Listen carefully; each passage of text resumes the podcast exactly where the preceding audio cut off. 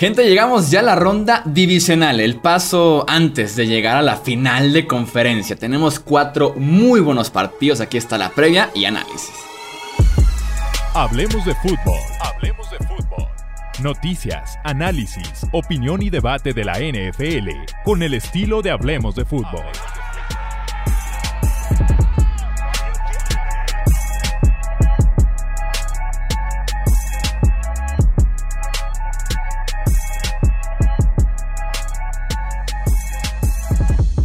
¿Qué tal amigos? ¿Cómo están? Bienvenidos a un episodio más del podcast Hablemos de Fútbol. Yo soy Jesús Sánchez, un placer que nos acompañen porque tenemos cuatro grandes partidos este fin de semana, dos en la americana, dos en la nacional y me acompañan aquí mis amigos y compañeros para poder hacer previa pronóstico, análisis de cada uno de los partidos a detalle, claves, héroes inesperados, eh, los que van a cambiar el resultado, todo, todo, todo. Tony Álvarez y también me acompaña Alejandro Romo. Amigos, ¿cómo están? Bienvenidos.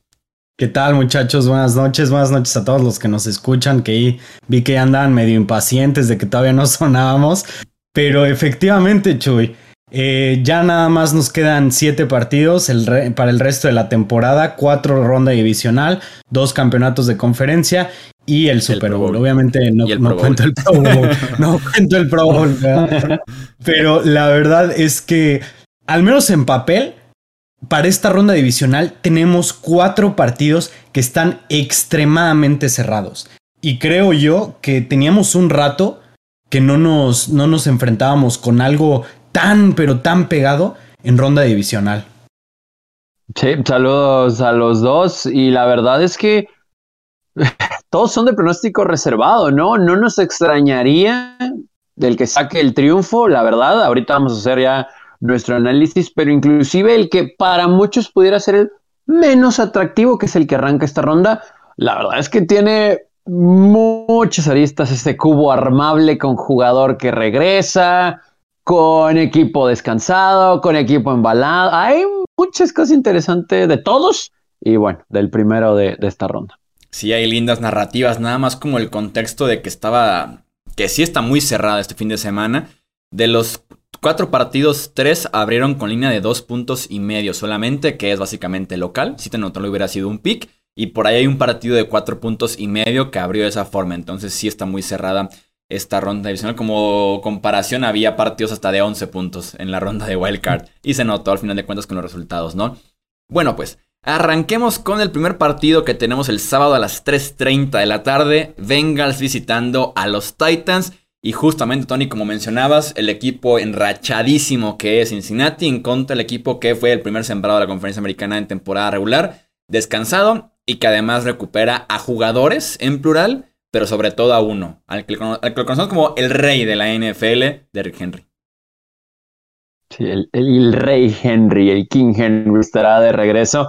Qué curioso, ya estaba elegible, ya era elegible para jugar en la última semana de la temporada regular, pero Obviamente, decidió Mike Brable y compañía no utilizarlo y me parece que de manera correcta no había necesidad. De ese juego, si bien sí significaba mucho, al final sacaron el triunfo sin él, es una semana extra, más la de descanso, la del bye de la ronda anterior de comodines que no tuvieron actividad, así que podemos decir que Derrick Henry está más que al 100%, solamente si es que pudiéramos cuestionar algo, es el ritmo de juego como tal, no, pero honestamente no creemos que haya alguna duda de que va a estar completamente listo. Sí me encantaría ver, bueno, lo vamos a ver, este matchup entre Henry y la línea ofensiva de los Titanes para abrir estos huecos que lo hizo, la verdad, bastante bien sin Henry. Fue un equipo efectivo por tierra a pesar de que no estuvo él.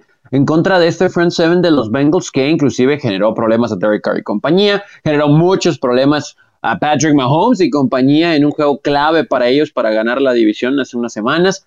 Eh, y bueno, no voy a hablar mucho del encuentro en contra de Cleveland porque hubo muchos sustitutos. Pero aún así, sí es un matchup muy, muy interesante. ¿Qué tanto van a poder detener a Henry? Y en el game plan de Rabel, ¿qué tanto van a hacer uso del play action? ¿Cuánto le van a dar la bola a Ryan Tannehill para que al utilizar a Henry como una especie de engaño, de decoy, pueda ser efectivo, obviamente, un tal llamado AJ Brown por arriba.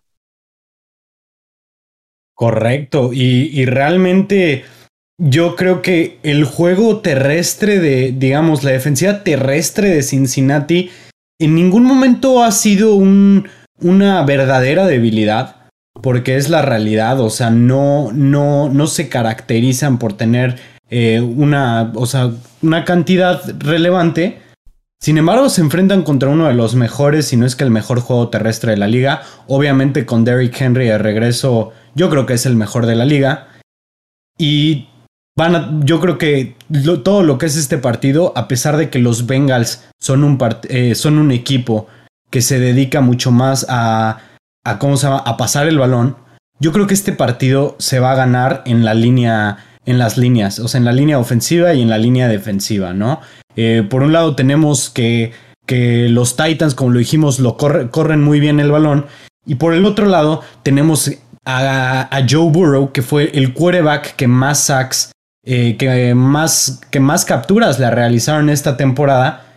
Y del otro lado de la línea tenemos a una de las defensivas que sabe poner presión de la mejor manera. Entonces eso creo yo va a incomodar bastante a Joe Burrow por mencionar, digamos, el primer punto, ¿no? Sí, son tres nombres por ahí claves. Harold Landry, Denico Autry, Jeffrey Simmons son tres excelentes pass rushers que tiene Tennessee en esa línea defensiva. Y en efecto es la forma que pueden ellos proteger un poco su defensiva secundaria. Porque si hablamos específicamente de los matchups que tiene con los cornerbacks, este trío de excelentes wide receivers de, de los Bengals que lo conocemos muy bien, Jamar Chase, T. Higgins, Tyler Boyd. Eh, realmente no tiene tan buena pinta a favor de Tennessee. Creo que pueden sufrir sus esquineros con todo y que se espera de que Jad Robbie Jenkins sí esté disponible para este partido. Cuando tomamos en cuenta ya la cobertura de los safeties es cuando entran a la escena Kevin Bayard, a Manny Hooker, que fueron excelentes safeties este año. Aún así, para hablar un poquito de la importancia de ese pass rush, de quitarle el tiempo a Joe Burrow de buscar a sus armas, la defensiva de Tennessee este año, defensiva secundaria, fue la 31, o sea, la penúltima en recepciones, la 28 en touchdowns y sobre todo la 27 en jugadas de 20 o más yardas, que es donde de ahí come Jamar Chase, que fue el wide más explosivo este año probablemente en toda la NFL. Entonces, sí viene muy de la mano, creo yo, el éxito defensivo que pueda tener Tennessee con lo que consigan a la defensiva, principalmente con esos tres nombres que fueron los que más sacks convirtió en este año, ¿no? Tienes a Landry con 12, Autry con 9 y Simmons con 8.5. Ahí está la clave para Tennessee. Sí, ahora sí me gustaría ver también el mismo game plan de Cincinnati, porque es muy obvio que van a buscar a su mejor hombre, que es Jamar Chase, ¿no? Pero pueden utilizar también a T. Higgins y a Tyler Boyd. Inclusive hay una estadística muy curiosa que veía de T. Higgins que en juegos después de que no le va tan bien, es decir, que solamente tiene 25 yardas recibidas o menos, al siguiente juego tiene estadísticas buenísimas. Son encuentros de por lo menos un touchdown, más de 100 yardas en contra de los Raiders, solamente tuvo 10. Obviamente explotó Jamar Chase y Joe Mixon estuvo involucrado, etc. Pero sí vimos el show de Chase y vamos a ver qué tanto pueden involucrar a los otros receptores. No porque no exista la capacidad, sino porque tal vez el mismo juego los lleve a Higgins y a Boyd a estar, eh, así que en la mira de Joe Burrow. Evidentemente va a buscar a Jamar Chase, pero si se van a enfocar los titanes tanto en él, uno a uno, estos otros dos, en contra de esa secundaria que mencionabas, sí van a generar muchos problemas. ¿Qué tanto ese front seven de titanes le va a poder ayudar a su equipo? Y yo creo que en ese sentido también deberían los Bengals optar por lanzar el balón. Yo con Joe Mixon es una pieza importante, sobre todo en diciembre, está cerrando bien las temporadas, pero lleva creo que seis semanas por debajo de las cuatro yardas eh, por acarreo en promedio y la defensiva de Tennessee, ese front seven, vaya que está jugando muy bien también el grupo de linebackers deteniendo el juego por tierra. Entonces creo que sí en ese sentido Cincinnati haría bien en buscar el juego aéreo y tal vez a Mixon dejarlo un poquito de lado para iniciar con este partido, sobre todo si Tennessee inicia lento, que creo que es una posibilidad porque este equipo inicia de esa forma los partidos. Henry no juega desde la semana 8 de temporada regular. Eh, el descanso a veces hace que el equipo primer sembrado inicie un poquito más lento también. Creo que Cincinnati puede aprovechar ese arranque fuerte que con los Raiders estuvo perdonando en el primer cuarto y segundo cuarto también. Estoy de acuerdo. Y de hecho, eh, algo muy importante de eso que dices de, de, que se tengan que dedicar a pasar. Yo creo que aquí es donde vamos a ver qué tan buen game plan puede hacer este Mike Vrabel para neutralizar los pases largos, porque sabemos que tuvieron problemas con eso en la temporada. Sin embargo, tienen una de las mejores parejas de safeties que hay en la liga, ¿no? Por un lado Kevin Bayard y por el otro lado Malik Hooker. Creo yo que si pueden confiar. Sí, dije, ay, dije Malik Hooker, sí, perdón. Hooker. Sí, sí, sí. Eh, Amani Hooker, perdón. Eh, si por un lado pueden confiar porque que esa línea defensiva esté deteniendo lo terrestre y no tengan que y no tengan que estar mandando constantemente jugadores extra a presionar, es ahí cuando vamos a tener un macho muy pero muy interesante, ¿no? Quiero ver la manera en la que van a estar utilizando a esos safeties, ya sea o para o para digamos no darles no darles la jugada grande o para presionar en el rango medio eh, en la cobertura, digamos, a nivel medio y esperar que su defensiva, que su línea defensiva esté haciendo las jugadas. Como lesión importante, Larry Ogunjobi, el tackle defensivo de Cincinnati, está fuera ya el resto de playoffs. Eso también puede beneficiar mucho al ataque de Tennessee. ¿Ibas a decir algo, Tony, antes de pasar a los pronósticos? Sí, nada más que la importancia de Derrick Henry y por ello eso que mencionas también, él terminó en el top 10 de yardas por tierra y no jugó los últimos nueve encuentros. O sea, nunca en la historia del NFL había ocurrido eso. Entonces, ahí la importancia. Pero insisto, sí le van a dar la bola, por supuesto que le van a dar la bola, pero creo que también algún play action, AJ Brown. Yo sé que Julio Jones ha robado este año dinero, no estoy hablando de pelotas, pero pues en playoffs, es que no sé si su experiencia puede aportar, ¿no? Los Titanes históricamente han batallado en playoffs, sobre todo en casa, no tienen récord positivo en casa en ronda divisional. Así que vamos a ver si ese factor sorpresa, tal vez play action en momentos clave, les puede beneficiar. Tengo aquí apuntado como al final de mi guion justamente, y eso que critiqué mucho a Julio Jones este año. Tengo apuntado, siento que Julio Jones será factor. Anotó el touchdown que le dio a Tennessee el primer sembrado en contra de Houston en la semana 18, semanita de descanso. Eh, siento que Julio Jones va a aparecer en estos playoffs. No sé si nada más este sábado y después eliminados, si avancen de ronda, pero siento que Julio Jones va a ser factor. Aún así, yo me voy con Cincinnati en este partido. Híjole, fíjate, este es un partido bastante complicado de definir, pero como dices, ¿no? Eh, yo también pienso lo mismo de Julio Jones. Yo creo que lo han, lo han, eh, no lo han llevado de la mejor manera en lo que va de la temporada sin embargo, los playoffs es como una temporada distinta y yo creo que va a ser uno de los jugadores que más aporte eh, Julio Jones. Y después de 21 días de descanso, igual que Derrick Henry, yo creo que, yo creo que los Titans van a dominar las líneas en este partido. Yo voy a ir con Tennessee. Está buenísimo este juego, de verdad. Yo, yo sé que a lo mejor los reflectores no apuntan por ello por los otros matchups que tenemos, pero va a estar muy bueno este juego. Y yo creo que los Titanes van a encontrar una forma de ganar a los Titanes. ¿Cómo han ganado estos juegos? A veces con los errores del rival, ¿no? O perdiendo ventajas y a la hora buena encuentran por ahí una serie ofensiva suficiente para un gol de campo para ganar. Pero creo que los Titanes se lo van a llevar al final por tres puntos, precisamente. Va a estar muy bueno, va a estar muy, muy, muy, muy, muy bueno este juego. La línea inició dos puntos y medio para Tennessee favoritos y ya va en tres puntos y medio. O sea, la gente le estuvo metiendo a la apuesta de los Titans. Eh, San Francisco en contra de Green Bay es el otro partido que tenemos el sábado. Ese es a las 7:15 de la noche en Lambeau Field. Green Bay es favorito. Arrancó cuatro puntos y medio, ya está en cinco puntos y medio. También la gente estaba apostando por los eh, Green Bay Packers.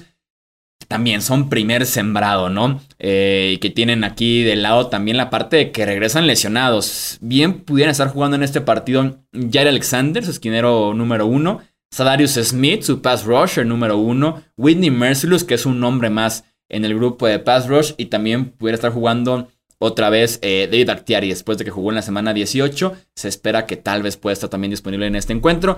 Nick Bosa está en duda porque sufrió conmoción cerebral en el partido en contra de los Cowboys. Bien, puede también estar de regreso para este partido.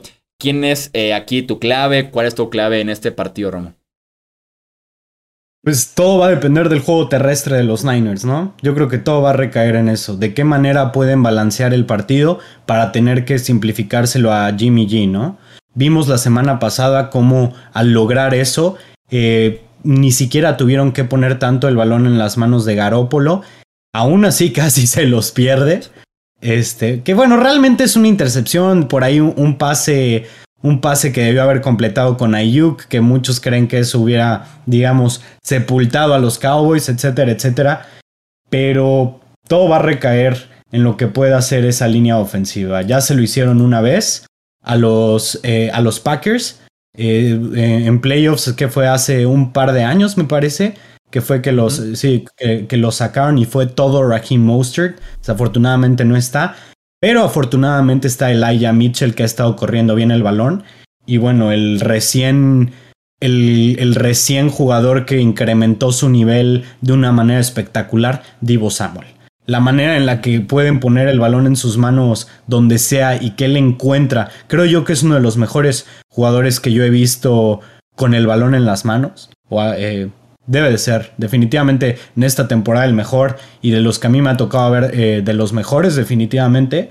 Y lo que ha estado haciendo yo creo que le va a dar muchos problemas a Green Bay. De los más dinámicos, sin duda alguna, de los más explosivos, peligrosos en cuanto toca el balón. Por ahí platicaba Kyle Shanahan, que después de la intercepción de Dak Prescott en el partido en contra de Cowboys en la yarda 30 de Dallas, Divo justo al entrar le dijo, dámelo boide, se lo dio, touchdown en la siguiente jugada de 30 yardas. Y esta defensiva terrestre de Green Bay, ojo porque vino a menos, falló tacleos, falló el quitarse bloqueos y fue poco a poco conforme avanzó el año, permitiendo cada vez más yardas, cierra con promedio de 110 yardas por partido, nada bueno para Green Bay, y sí puede estar ahí presente Divo Samuel y Elijah Mitchell.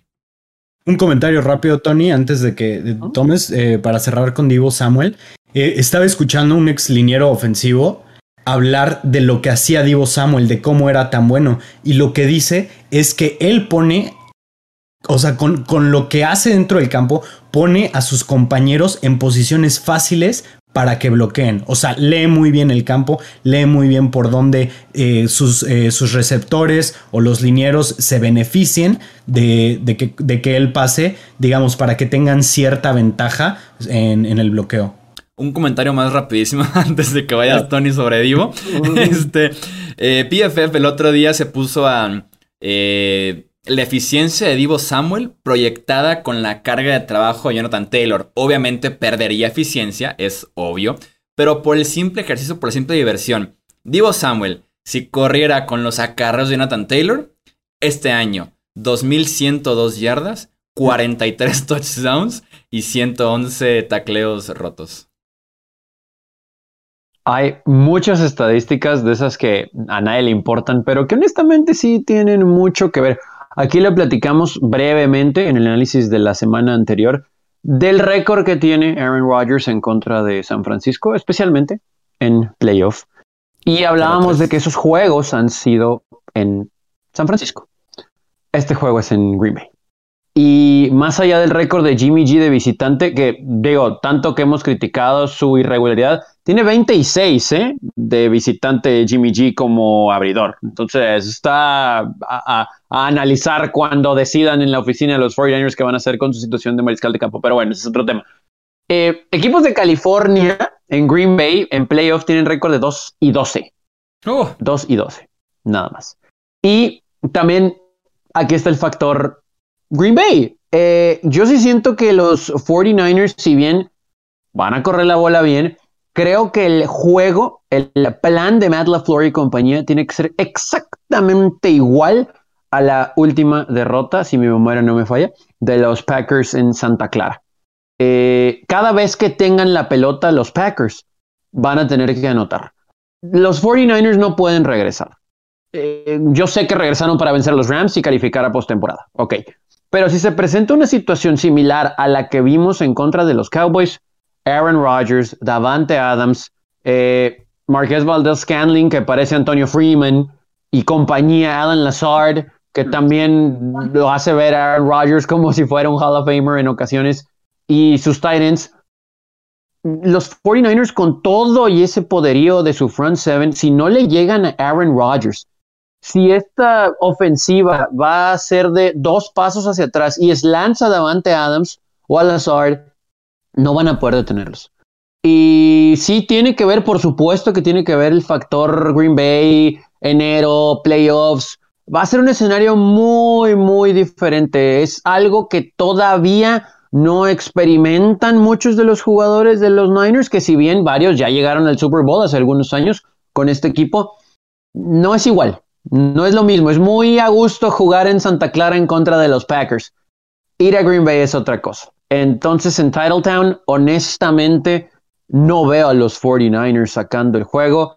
Y Aaron Rodgers va a tener, insisto, que deshacerse de la pelota rápido para que aquí no estemos hablando el lunes en nuestro análisis que le llegaron, que le generaron problemas, porque todo lo que brilla la secundaria de los Niners es por la presión de ese front seven.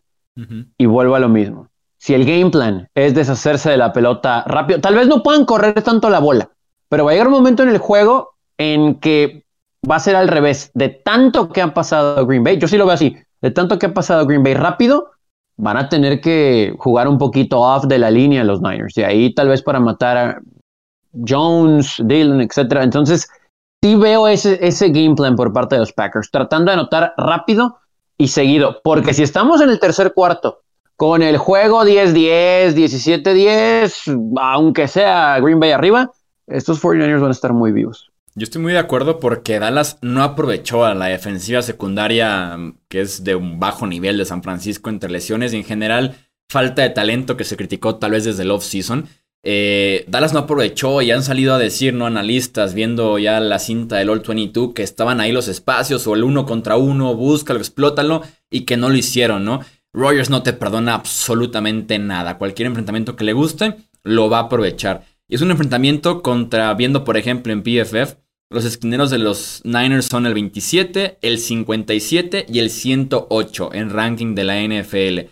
Y Jaquiski Tart es el safety 64 de la liga. Entonces, Rodgers sí va a aprovechar esos enfrentamientos viniendo de ser el primer equipo del Pro, futuro MVP. Eh, y sí, aprovechando un poquito también la parte del clima. Como decías, me puse aquí a, a buscar. Green Bay a las 7 de la noche el sábado, menos 12 grados centígrados. Eso sí, sin opción de momento de nieve, lluvia, nada por el estilo. De hecho, va a estar soleado eh, por la mañana y por la tarde. Pero si ese menos 12 San Francisco, yo me atrevería a decir, incluso con Nick Bosa limitado, que esa es la mejor carta de los Niners, que juegue Nick Bosa y que no juegue David Bakhtiari para aprovechar también el enfrentamiento ese, me atrevería a decir que no va a estar cerrado a favor de Green Bay.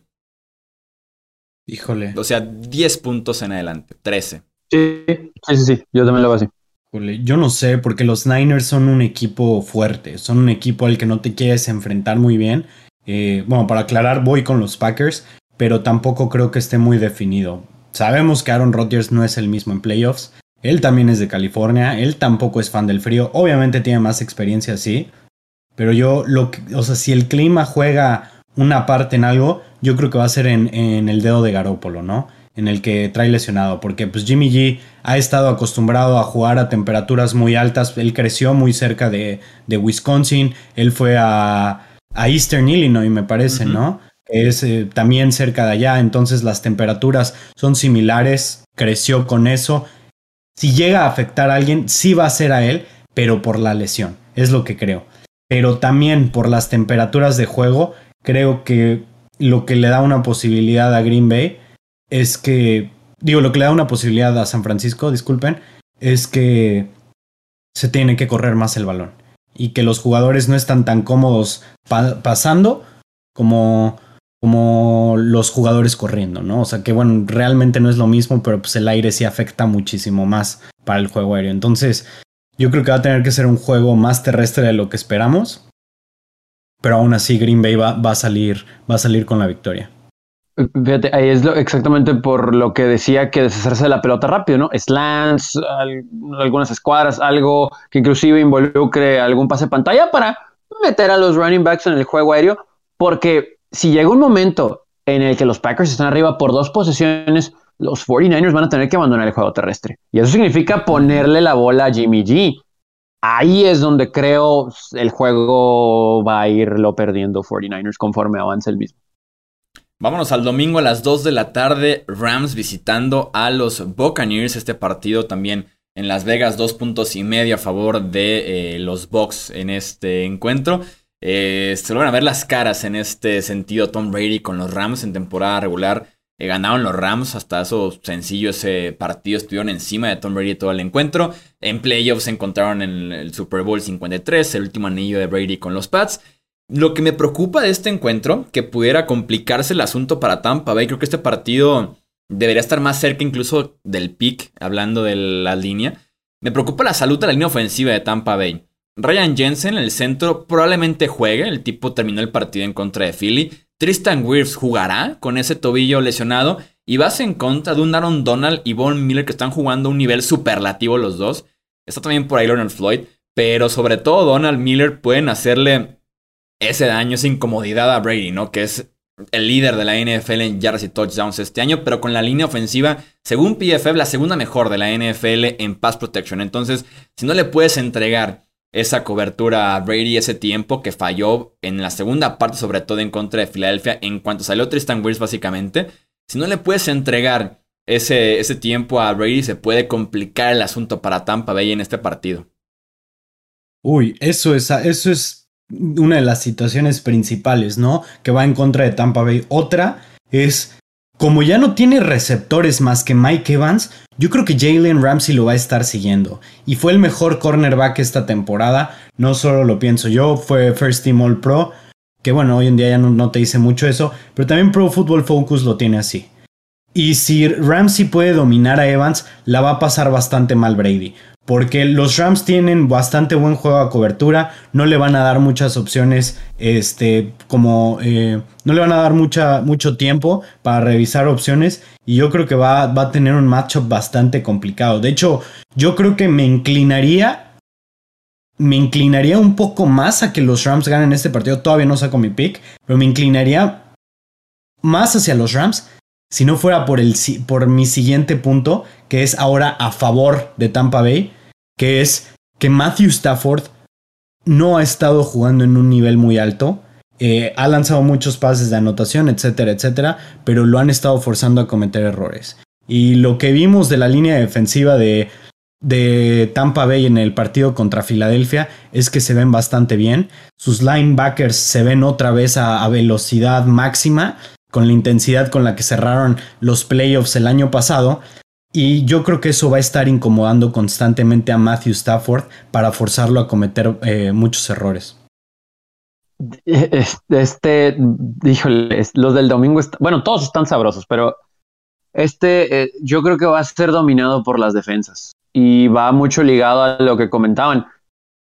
Sí veo un escenario en el que Brady batalla mucho y si pudieron correr la pelota la semana anterior en contra de Filadelfia sin sus mejores hombres en el backfield y se espera, ¿no? Que regrese eh, para este juego. Se espera que Fournette ya esté, ¿no? Si mi investigación no falla. Sí, ya está eh, entrenando. Eh, entonces, vamos a ver qué tanto hay. Y, y, bueno, a ver si Giovanni Bernard se mantiene en un nivel promedio, al menos para que ayude. Yo no veo a los Bucks corriendo con éxito por lo que mencionaban de los problemas de la línea ofensiva y por la intensidad y fuerza que ha mostrado Rams en las últimas semanas para el juego terrestre. Con eso dicho, me parece que sumando a lo que decías, Alex, de la secundaria de los Rams, por los receptores que hoy tiene activados por necesidad eh, o por falta de profundidad, los Bucks, vamos a ver mucho, mucho a Cameron Braid y a Rob Gronkowski. El asunto es que para darle tiempo a Brady, estos dos van a tener que estar involucrados para bloquear. Entonces no sé con qué tantas armas va a terminar Brady para poder pasar la pelota. Y con todo y la grandeza de Brady, hemos visto que en ciertos momentos, sobre todo contra los Saints, inclusive en este juego de temporada regular ante los Rams, a veces se desespera y busca ir profundo y si el matchup no es el correcto, entendiendo también que la fuerza del brazo no es la misma, los resultados no son muy buenos, ¿no? Pero, pero del otro lado, tampoco veo a los Rams corriendo mucho, por lo que nos demostró Tampa Bay defensivamente la semana anterior. Porque creo que todos estamos de acuerdo en que, a pesar de que respetamos el juego terrestre de los Rams, es mucho mejor el de Filadelfia porque tienen más armas. Y aquí la intensidad de Tampa Bay que mostraron y que creo que ya aprendieron ese switch defensivamente, van a obligar a Stafford también a deshacerse de la pelota rápido va a tener que, buscar a Cooper Cup por el centro, va a tener que buscar a Higby, no sé cuánto tiempo tenga. No me extrañaría ver un juego de pocos puntos. Y ahorita les digo el pronóstico, pero no creo que sea de muchos puntos este jueguito. ¿eh? Sino la clave para los Bucks creo yo que está súper sencilla y la puedes ver en dos semanas de temporada, o más bien una semana de temporada y una de playoffs con Matthew Stafford. Y es el tema de la presión. En contra de Arizona en postemporada, una sola captura de quarterback y el tipo los deshizo con pocos eh, pases, pero hizo lo que quiso con esa defensiva secundaria de, Arizona, ¿no? Y en el partido de la semana 18, o sea, siete días antes, San Francisco lo capturó cinco veces y lo golpeó tras 13. Y tenemos un partido de dos intercepciones, no un partido malo para Stafford. Entonces, ahí está la clave para Tampa Bay. Vienen de capturar a Jalen Hurts dos veces y golpearlo otras 10. O sea, nombre Sai, Shaquille Barrett regresó con todo. Eh, Vita Bea está jugando muy bien por el centro. Andamos con Su, Jason Pierre Paul, Tryon el novato. Entonces, nombres hay para estarle llegando constantemente a Matthew Stafford. Y sí me gusta para hacer un partido de pocos puntos. Eh, nada más yo como para cerrar mi análisis del otro lado, eh, retomar lo que se hace Romo de Jalen Ramsey. Este es el partido en el que esperaría que Jalen Ramsey sí o sí tome a Mike Evans. O sea, yo no le veo ya otra opción a esta defensiva de Los Ángeles más que ponerle a Mike Evans, ¿no? Que el tipo viene de 9 recepciones, 117 yardas y un touchdown en contra de Philly. La única arma en wide receiver confiable, productiva, élite que tiene ya esa ofensiva de Tampa Bay después de lo que pasó con Chris Godwin y con Antonio Brown. Si nos fijamos en los últimos dos partidos de Mike Evans en contra de los Rams, tiene 13 recepciones para 155 yardas, de las cuales nada más 5 para 54 vinieron contra Ramsey 8 para 101 vinieron en contra de cualquier otro esquinero. Hemos esperado ya este duelo anteriormente el año pasado, por ejemplo, ¿no? De Ramsey en contra de Davante Adams, no pónganlo a cubrir. No lo hizo, no siguió al número uno porque normalmente no lo sigue. Pero con esta defensiva que es tan mala con esquinero 2 y 3, sin dos safety titulares en la parte de atrás, es el momento para que Ramsey realmente saque ese contrato, saque ese nivel que tiene, ese estatus y siga Mike Evans, porque si no lo sigue, ponerlo con cualquier otro esquinero de los Rams me parece un mismatch para estarlo poco a poco ahí trabajando. Tom Brady que es tan bueno en ese sentido de encontrar eh, a quién trabajar, esperando que Ramsey mantenga la cobertura con Evans una parte importante del partido. Me gusta para que sí sea un under marcado este encuentro de Rams en contra de Box. Y Brady lanzando la bola en la desesperación de playoffs, el tipo la agarra y no la suelta, ¿no? Como para correr y así. No, hombre, ese tipo en playoffs apretado no suelta el balón por nada. Entonces, ¿con, con quién van sus picks? Ya, ya, expusimos, expusimos bastantes cosas para uno, para el otro lado. Ahí te va como lo plantearía. O sea, la pregunta es: ¿quién se atreve a ir en contra de Brady, no? Es que, yo estoy cerca, ¿eh? Porque yo, o sea, creo que creo que es un poquito más rápida la defensa de los, los Rams, perdón, pero las ausencias en secundaria se nivelan con las ausencias de receptores de los Bucks. Pero del otro lado, eh, está igual.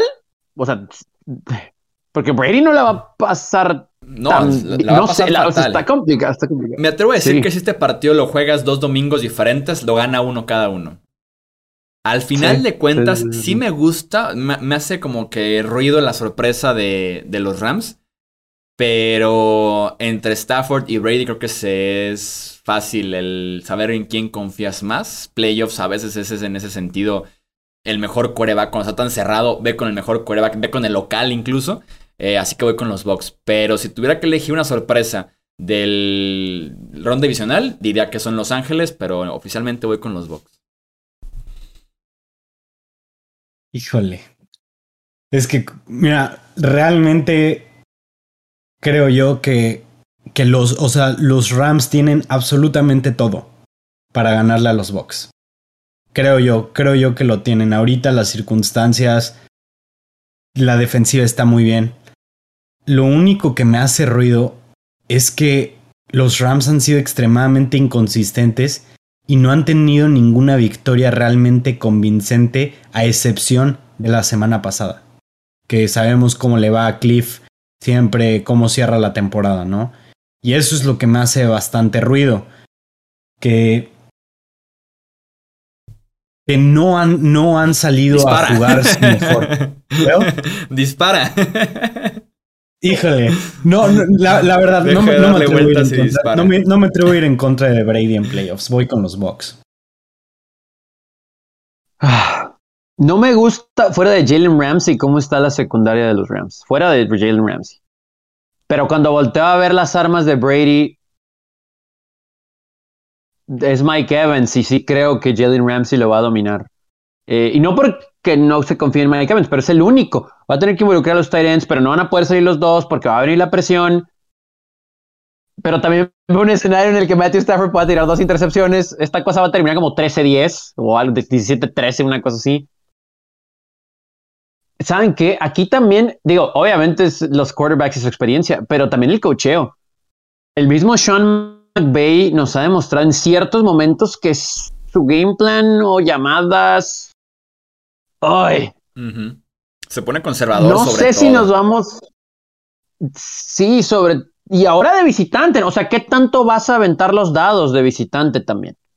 Eh, o sea, en el afán de no arriesgar, a lo mejor le puede salir al revés. Eh, a ver si no nos arrepentimos, pero con todos los argumentos que estamos dando a favor de los Rams, es Tom Brady, ¿no? O sea, va a encontrar la algo va, no sé cómo, no sé cómo, no sé cómo, pero no la va a pasar bien, no esperen 300 yardas de Brady, no va a ser el mejor juego de Brady, pero creo que al final los Bucks lo ganan. Vamos con el... Sí, no, está, está bueno, está bueno. Ya nos llenan en comentarios en redes sociales el pronóstico de este partido. Y también del último del domingo, que eh, también tiene una pinta brutal, 5 y media de la tarde. Buffalo visitando a Kansas City, ¿no? Josh Allen contra Patrick Mahomes, que parece ser la nueva rivalidad en la conferencia americana. Y estoy listo para un nuevo capítulo de estos dos corebacks. Eh, tengo aquí apuntado que es uno de los partidos de playoffs en la historia reciente que más espero, que más emoción tengo. Porque me gustan mucho como están jugando ambos corebacks que vienen de 5 touchdowns en la ronda pasada, poca cosa para cada uno. Lo que sí es que analizando el enfrentamiento directo me gusta más el Josh Allen en contra de los Chiefs con todo y las inconsistencias de Josh Allen, que siento que me voy a arrepentir de subirme a este barco, que el Patrick Mahomes en contra de los Bills que presentan por mucho la mejor defensiva de las dos. Híjole, fíjate, complicado, pero no tanto. la cuestión es que yo todavía no sé, o sea, los Chiefs siento yo que, que no son el equipo espectacular que eran. Y creo yo que sí, contra los Steelers los, los aplastan y lo que quieren. Pero si los vemos batallar contra los Bengals hace un par de semanas y perder su first seat por eso, como que sí me. Como que sí me, me saltan ciertas cosas, ¿no? Los Bills, por ejemplo, vienen de dar el mejor partido de la temporada. Y definitivamente, porque sabíamos que los Steelers no merecían estar en, playoffs, todos veíamos venir lo que les iba a pasar. Y, fue exactamente lo que pasó, ¿no? Fue casi una réplica de lo que les hicieron en temporada regular. Sin embargo, por el lado de, de los Bills, vimos una completa dominancia sobre Bill Belichick y sobre New England, ¿no? Que sí cerraron la temporada mal y, lo que quieran, pero aún así la dominancia que hubo de parte de los Chiefs fue, digo, de parte de los Bills fue brutal. Desde mi punto de vista, hoy en día el equipo a vencer son los Bills. Yo creo que es el equipo más fuerte que hay. Josh Allen está jugando un nivel altísimo. De hecho, obtuvo el quarterback rating de, más alto que ha habido en playoffs, o sea, de, de ESPN, con 98.8, o sea, un juego casi perfecto que le dieron, y más que solo casi perfecto. Y yo honestamente no veo cómo vayan a tener los Chiefs con una defensiva irregular, cómo vayan a tener respuestas contra, contra Allen. Este también está bravo porque nos podemos eh, subir a la idea de que despertaron los Chiefs. Y sí, de cómo empezaron, por supuesto, ahí están los números, no lo vamos a negar. Se han visto mucho mejor, cambiaron su diseño ofensivo porque sí lo cambiaron. Se deshizo muy rápido de la pelota y eventualmente eso abrió los pases profundos y regresó a la espectacularidad y los bombazos y el extender las jugadas con resultados positivos. Pero también tiene mucho que ver eso que dice Alex lo de Steelers, el rival. Y con Bengals, que honestamente sí lo tengo inferior a los Bills, yo no puedo creer que los hayan dominado así en la segunda mitad de ese juego. O sea, al grado de ni siquiera poder mantener la ventaja que tenían. Entonces, si analizamos el último mes, es más, ahí voy, van a decir que por la banderita que tengo atrás. Pero ese juego contra los Chargers en el SoFi, si hubiera decidido patear un gol de campo Brandon Staley, los Chargers le sacaban el juego por ahí a los Chiefs. ¿eh? Entonces, a lo que voy es que todos estos equipos son menos que los Bills. Y a pesar de que van a jugar en Arrowhead, y que el factor, así como lo que mencionaba de Green Bay, ir a Arrowhead en enero, la gente, etcétera, etcétera, etcétera, el antecedente inmediato del playoff anterior, me parece que eso es motivación suficiente para que los Bills vayan a Arrowhead y lo saquen. No va a ser sencillo, no va a ser igual tampoco al encuentro de temporada regular, va a ser mucho más cerrado, pero sí veo cómo la defensa de los Bills tenga ese stop en el momento clave ante Mahomes y compañía, y no veo cómo la secundaria de los Chiefs, a pesar de su mejoría, deteniendo a, a los Bills, porque estos sí están completos, ¿eh? No falta nadie en esta ofensiva y ahora resulta que tiene un juego terrestre, algo que el año pasado, juego terrestre quitando a Josh Allen, el año pasado no lo tenían y ahora resulta que Devil Singletary, Sturman Thomas, ¿no? Entonces, eh, y contra la defensiva, va a ser muy complicado para los Chiefs. Y contra la defensiva 31 de Kansas City por tierra, eh, que en ese sentido queremos ver más a Devin Singletary, lo pedimos siempre, queremos ver más a Devin Singletary. Eh, fíjate que en ese sentido, a mí Mahomes me inspira más confianza que Allen. Sí creo que pasa por mejor momento Allen, pero no dejo de tener como que en la parte de atrás todo el tiempo que se puede presentar el Allen propenso al error, eh, que arriesga demasiado el oboe. Pero como decía, el enfrentamiento de Allen me atrae mucho más porque con los Bills tienes tres muy buenos esquineros y dos grandes safeties. Dos grandes safeties nivel primer equipo All Pro 1 y segundo equipo All Pro el otro, ¿no? Y con Levi Wallace, Taron Johnson, Dane Jackson tienes tres esquineros muy sólidos, la defensiva secundaria número uno de la NFL y la mejor defensiva de estos playoffs. Y con los Chiefs tienes un buen cornerback, que de vez en cuando es quemado, Chavarius Ward. Tienes por ahí con Sneed un segundo cornerback regular. Dos safeties que no están jugando bien. Eh, Fenton que tampoco está jugando tan bien. O sea, y con unos Bills, como dices tú, completos, eh, con tantas armas, incluso más armas que los mismos Kansas City Chiefs. Eh, el enfrentamiento tiene mejor pinta para Buffalo, eh, sobre todo con este nivel que muestra Josh Allen. Mi único red flag sobre el partido del sábado pasado de Buffalo, y como lo decía en el análisis, los dos mejores partidos de los Bills han sido contra el mismo rival, lo cual a veces se puede prestar a creer que el rival era un buen enfrentamiento y que por eso tuvieron un gran partido, ¿no? Además de la parte del odio, las, 20 las dos décadas detrás de los Pats, lo que fue el Monday Night pasado, todo ese tipo de cosas creo que suman para el hecho de decir que los Bills apalean a los Pats porque se presta todo el enfrentamiento en un círculo, ¿no? Todo el paquete completo. Eh, sí es en Arrowhead, pero incluso este equipo de los Bills ya ganó en Arrowhead Stadium esta temporada. Entonces, me gustan los Bills, pero la verdad es que sí espero un clásico instantáneo entre Bills Chiefs y que poco a poco sigamos construyendo la narrativa de el Allen contra Mahomes como un moderno Brady contra de Manning en playoffs. Entonces vas Bills. Voy Bills. Voy Bills yo también. Sí, yo también. Nada más hay un factor. Eh, Sean McDermott 0-3 de visitante en playoffs. Va a llegar un momento, va a haber una cuarta y uno por ahí en medio campo. Vamos a ver si alguien la puede convertir, alguien la puede tener, ¿no? Eso también, el cocheo en ciertos momentos va a ser factor. Pero Estoy con lo creo que, los Bills sacan. Pero siento que estos Bills ya están rompiendo todos esos eh, ¿Cómo decirlo? ¿Perdón? ¿Fantasmas? Sí, todos esos fantasmas, todos esos demonios que traen, yo siento que los están destruyendo esta temporada. Yo siento que es lo que necesitaban, que tuvieran sus momentos bajos para ya reencontrarse y convertirse en el equipo que creo que son ahorita. Que, también hubo algunos momentos de la temporada que decíamos, los Bills nos preocupan porque no le han ganado a nadie, ¿eh? eh y va un poquito ligado a lo que mencionabas de los Pats. Porque analizamos de los 11 triunfos, o sea, también la división, sí, sí se ven muy bien y, aquí no tengo duda, ¿no? La verdad, pero pero también va un poquito ligado a eso, al hecho de, hmm, se vieron muy bien, pero en contra de quién, ¿no? Sí, sí, sí, el mismo rival dos veces, lo cual todavía te, te deja el red flag más grande, yo creo.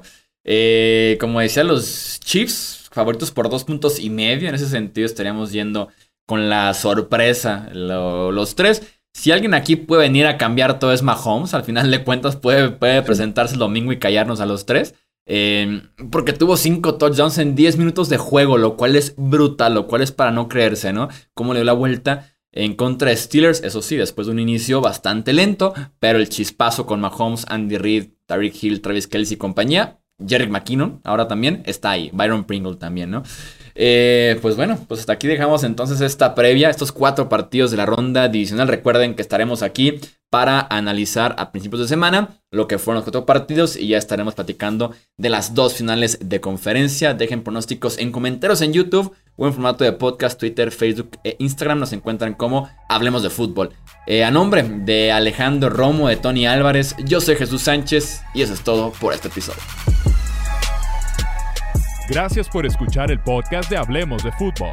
Para más, no olvides seguirnos en redes sociales y visitar hablemosdefutbol.com.